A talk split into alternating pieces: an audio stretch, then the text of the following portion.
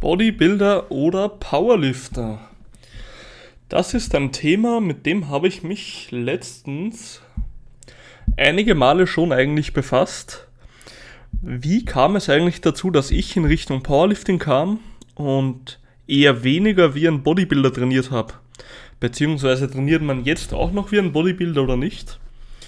Ähm, genau, das heutige Thema geht einfach, wann musst du in eine Spezifizierung gehen?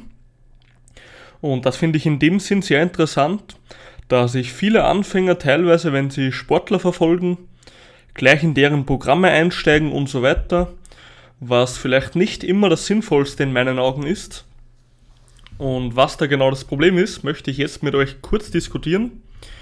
Und zwar, wenn man natürlich im Powerlifting weiß man, dass man immer auf die drei Mainlifts versteift ist sozusagen heißt Squat, Bench, Deadlift. Du solltest natürlich so viel Gewicht draufpacken können, was geht.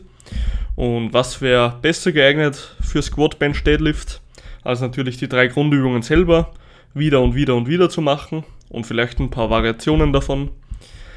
Aber es ist am Anfang, ich würde sagen gerade am Anfang, nicht immer das Sinnvollste, das zu machen, weil du hast eigentlich noch keine Baseline von der Grundmuskulatur und der Grundkraft, die dich eigentlich gesund halten soll über eine lange Zeit, ja. Also ich muss sagen, du solltest ja eigentlich so trainieren, dass du möglichst alle Bewegungen des Körpers abdeckst und diese auch gestärkt hast. Heißt, du solltest eine horizontale Druckbewegung haben und Zugbewegung, wie zum Beispiel Bankdrücken und Rudern. Das sind zwei optimale Bewegungen dann solltest du eine vertikale Druck- und Zugbewegung haben, wie zum Beispiel einen Klimmzug, einen Lattzug für das Ziehen und fürs Drücken könntest du Military Press machen und diverse andere Übungen, Push Press, was auch immer, ja. Und bei den Beinen ist es genauso, da solltest du einen Hinge haben, heißt du solltest die Hüfte strecken, wie zum Beispiel beim Deadlift. Und du solltest auch die Hüfte beugen, wie zum Beispiel bei Bauchübungen.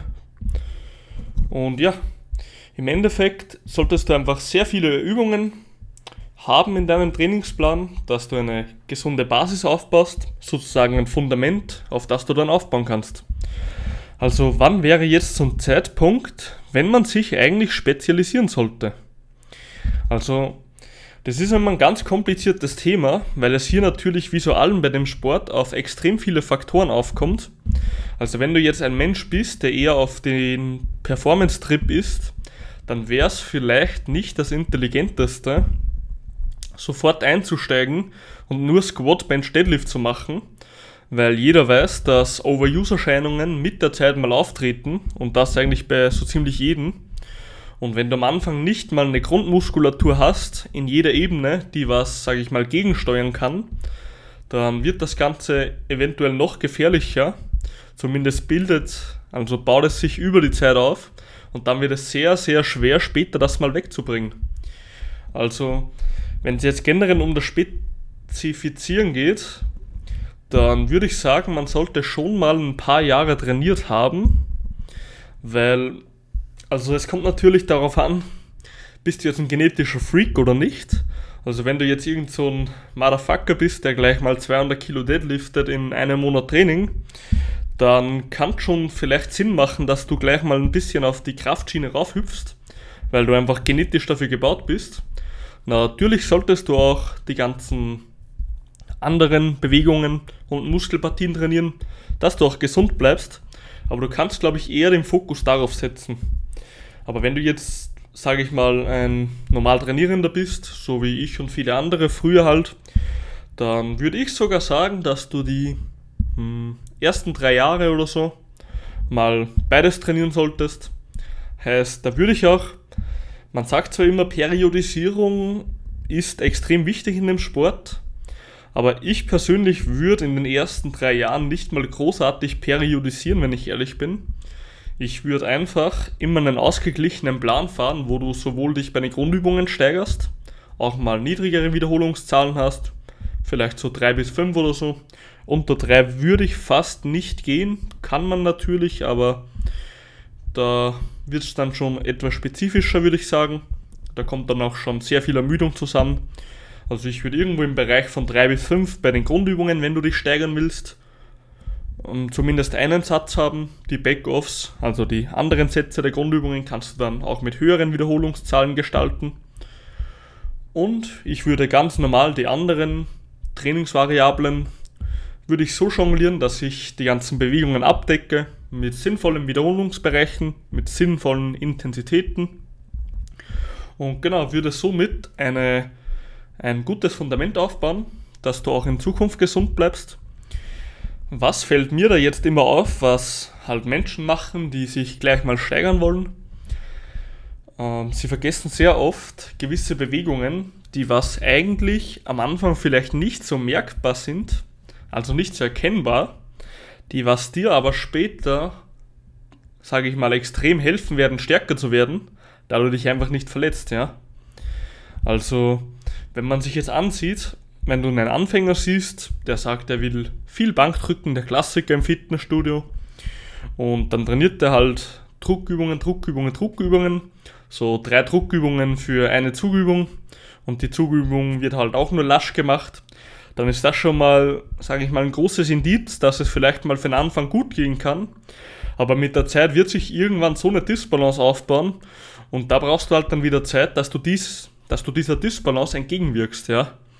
Also, da muss man immer schauen, dass man hier halbwegs mit der, ich sag mal, Frequenz der Muskelgruppen bzw. der Bewegungen etwas jongliert. Im Grundprinzip sagt man immer, zwei Zugübungen pro einer Druckübung, wobei ich hier ganz klar sage, dass man auch 1 zu 1 fahren kann, ohne Probleme, auf jeden Fall. Ich würde vielleicht so 1 zu 1,5 fahren, dass man nicht nur zwei hat. Also wenn man sagt, ich habe jetzt zwei Druckübungen, heißt einmal Bankdrücken, einmal Schrägbankdrücken, ähm, also dann würde ich eventuell sogar drei Zugübungen einbauen, dass man circa eineinhalb zu eins hat im Verhältnis. Und was man aber hier beachten muss, ich, ich persönlich würde es so programmen, dass man eine Zugübung von oben hat und zwei von ähm, horizontal.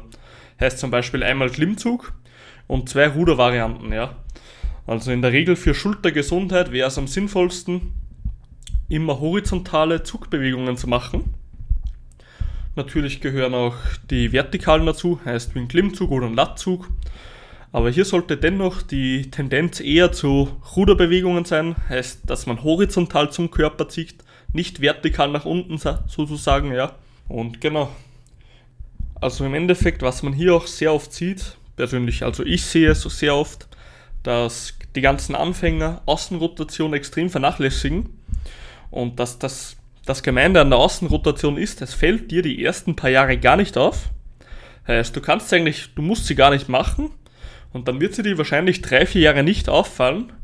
Aber auf einmal wirst du mal so ein paar Schulterzwickerl bekommen, sage ich mal. Wenn nicht sogar ein Impingement, wie ich es damals hatte. Und auf einmal weißt du, ups, irgendwas passt im Körper nicht. Und wie man heutzutage schon weiß, ist ein Impingement meistens geschuldet durch eine Dysbalance von Außenrotation zu Innenrotation und Drückbewegungen beziehungsweise anderen Muskelgruppen, die sehr essentiell sind für die Schultergesundheit. Und daher würde ich sagen, mach auf jeden Fall einmal Außenrotation pro Woche, heißt Facepulse oder du nimmst eine Kurzhantel, machst eine Außenrotation, aber bitte gegen die Schwerkraft und nicht einfach dass die Handel nach unten zieht und du willst zur Seite, wie man häufig den Fehler sieht bei Außenrotation. Kann ja jeder mal googeln, wenn er sich gerade nicht auskennt, was ich hier laber, ja. Aber genau. Ja, ich würde in der Baseline sagen, ich würde die ersten drei Jahre, wenn du jetzt nicht irgendwie genetisch ein kompletter Freak bist, würde ich in Richtung Powerbuilding gehen. Heißt, du trainierst einfach immer auf Maximalkraft natürlich, du willst stärker werden, du findest deine Technik ganz wichtig. Du schaust auch, dass du die Technik gleich halbwegs beherrschst fürs Powerlifting, sage ich mal. Aber du solltest dennoch nicht spezifisch gehen in meinen Augen. Also ich würde die ersten, zumindest die ersten zwei Jahre würde ich nicht unbedingt an einem, okay, an einem Wettkampf könnte man theoretisch teilnehmen, aber ich würde das Training nicht zu spezifisch gestalten, sondern ich würde einfach generell ein sehr stabiles Fundament bauen für die Gesundheit, für die Kraft in jeder Ebene und ich würde nicht periodisieren. Also wie stelle ich mir das jetzt vor, wenn ich sage, ich habe keine Periodisierung? In meinen Augen ist Periodisierung interessant, wenn man mal, sage ich mal, sehr fortgeschritten ist. Vorher im Allgemeinen finde ich es nicht so interessant. Man kann es aus Spaßfaktoren machen, weil natürlich ein Athlet mehr Gas gibt. Dennoch würde ich nicht unbedingt zu spezifisch reingehen. Man kann zwar in eine Richtung tendieren, wenn man möchte, aber ich würde es nicht einen reinen Kraftblock machen und das mit einem, der einen Jahr trainiert hat, ja. Also, das ist mir persönlich ganz wichtig. Periodisierung würde ich erst später einbauen, beziehungsweise kann man es gleich einbauen, aber gehe nicht zu spezifisch rein. Und ich würde da einfach einen Plan machen, der natürlich ausgeglichen ist, diesen halbwegs ausmaxen und wenn man merkt, man ist circa bei einer Grenze, dass man nicht mehr trotz Deload, trotz Regenerationskapazitäten und so weiter nicht mehr recht weiterkommt, dann würde ich mal sehen, wo man jonglieren kann. An welchen Variablen. Heißt, vielleicht macht man mal weniger Sätze für eine Muskelgruppe oder bei einer Übung. Vielleicht macht man mal eine höhere Intensität.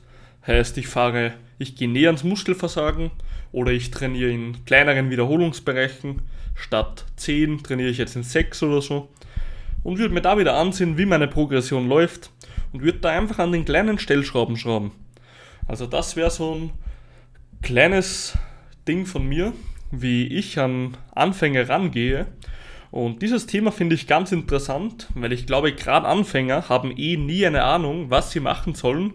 Und wenn man halt Powerlifting für Anfänger Trainingsplan im Internet eingibt, wird man halt immer irgendwelche Trainingspläne finden, die halt wirklich halbwegs spezifisch sind. Und mit dem Podcast will ich einfach sagen, dass man, beziehungsweise vermitteln auf Wissensbasis, dass man nicht immer zu spezifisch trainieren sollte, sondern auch ein stabiles Fundament aufbauen. Weil da gibt es einen ganz guten Spruch, was Louis Simons, das ist von Westside Babel, der Chef, mal gesagt hat. Das ist so ein Powerlifting-Gym in, in der USA. Ähm, der hatte mal gemeint, dass eine Pyramide nur so groß sein kann, wie das Fundament groß ist. Ist auch ganz logisch, desto größer das Fundament, desto weiter hoch kannst du bauen. Und genauso ist es im Powerlifting auch. Deshalb würde ich für einen Anfang generell sehr viel Muskelmasse aufbauen, da meinen Hauptfokus drauf legen. Ähm, in den Wiederholungsbereichen der Grundübungen kann man etwas niedriger bleiben, dass man auch mal ein bisschen Spaß im Training hat, wenn einem das Spaß macht, versteht sich natürlich. Und genau, wenn man an einem Wettkampf mitmachen möchte, der was jetzt sage ich mal schon nach einem Jahr oder zwei Jahren Training stattfindet, ist das auch völlig in Ordnung. Äh, ich würde aber das Training nicht zu spezifisch machen vorher. Heißt, ich würde jetzt nicht zwei Monate Peak oder so machen. Ich würde einen richtigen Anfänger würde ich einfach sagen, trainiere so weiter wie bisher. Dann macht man vielleicht zwei Wochen vorher oder so mal einen Erstversuch und dann würde ich einfach direkt in den Wettkampf gehen, sodass einfach das Training halbwegs moderat bleibt, wie es ist und der Athlet trotzdem mal Spaß hat und dann in einen Wettkampf gehen kann. Also gut, das war die heutige Zwischenfolge wieder mal. Ich will gar nicht zu viel labern, weil ich glaube, es hat heute 30 Grad plus da draußen und ich schwitze jetzt schon. Also wünsche ich euch allen einen richtig schönen Sommertag, falls der bei euch auch schön ist. Und ja, schaltet beim nächsten Mal wieder ein. Es wird ein richtig cooler Podcast, der nächste. Ich spreche mit einem Powerlifting-Coach. Und ja, freut mich, wenn du wieder eingeschaltet hast und bis zum nächsten Mal.